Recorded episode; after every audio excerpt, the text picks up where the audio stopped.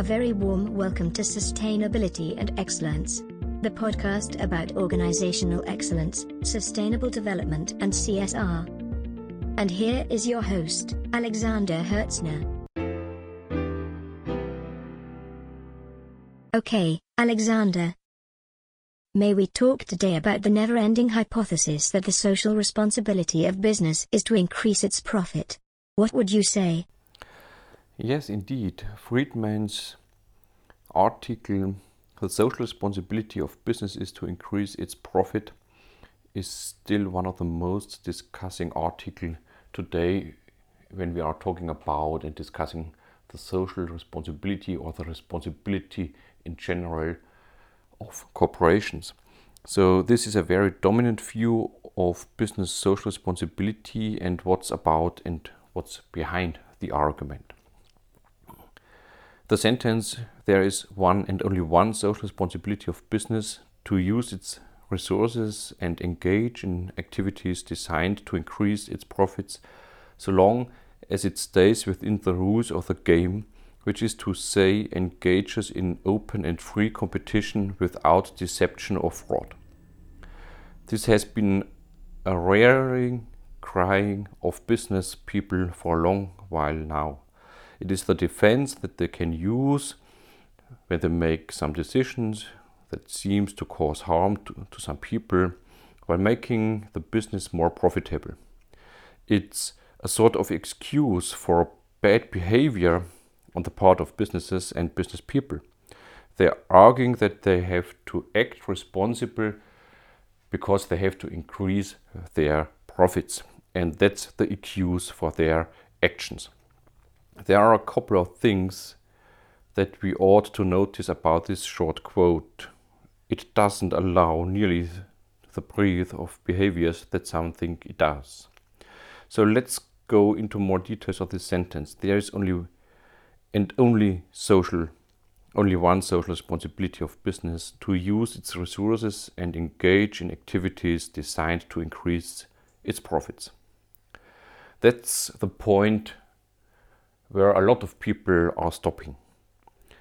If we replace the replicit with a period, then this is a statement which allows business to do anything at all to increase its profits. So this is the argument and the excuse, for example, uh, allowing fraud, that is that people are lying to believe untrue things, you can steal the competitors' ideas or products. You may be um, dealing with, yeah, harming human rights or labor practices because your responsibility is to increase your profits. So this is a very, very short definition. So everything would be okay as long as your profits are increasing. This is because the above fragment only gives one social responsibility. Are there any constraints? Yes, we have a closer look to go now, right in this direction. A social responsibility is an obligation that you have to act in ways that benefit the society you live in.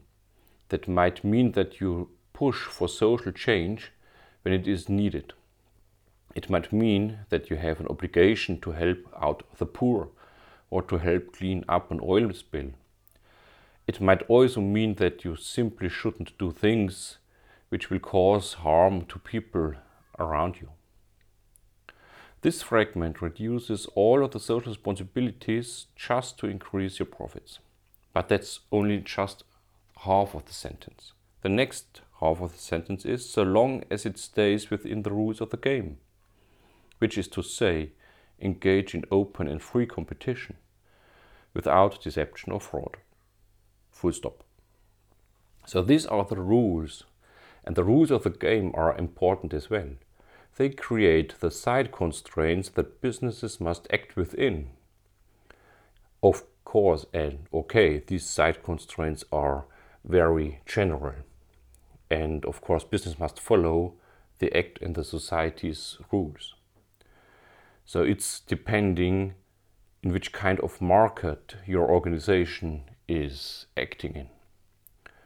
They must act in ways which allow the free market, for example, So there are different principles of a free market, and they may not commit fraud. So this is uh, the basic line where organizations have to be in.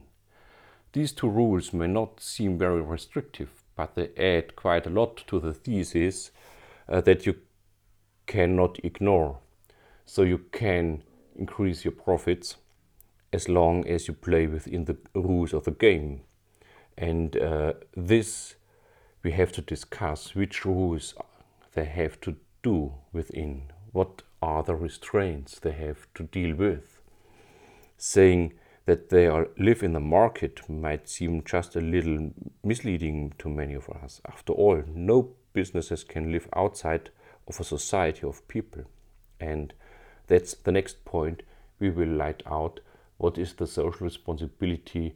It's to increase the profits for their stakeholders, as Freeman argues. Thanks for listening. See you next time. Thank you for listening to the podcast. We hope you enjoyed the episode. Find out more in the lectures, seminars or my other channels. Visit visionpluschange.com. Stay excellent and be sustainable.